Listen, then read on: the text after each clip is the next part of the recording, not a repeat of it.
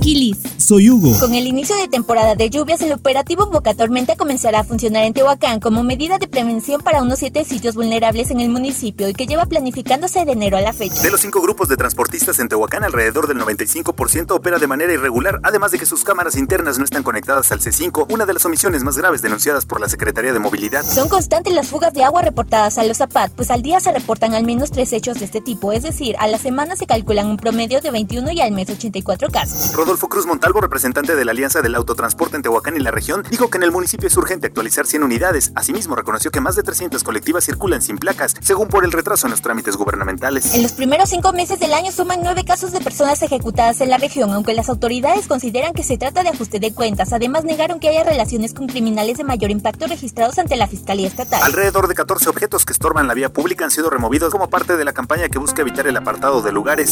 Síguenos en redes. Primera línea.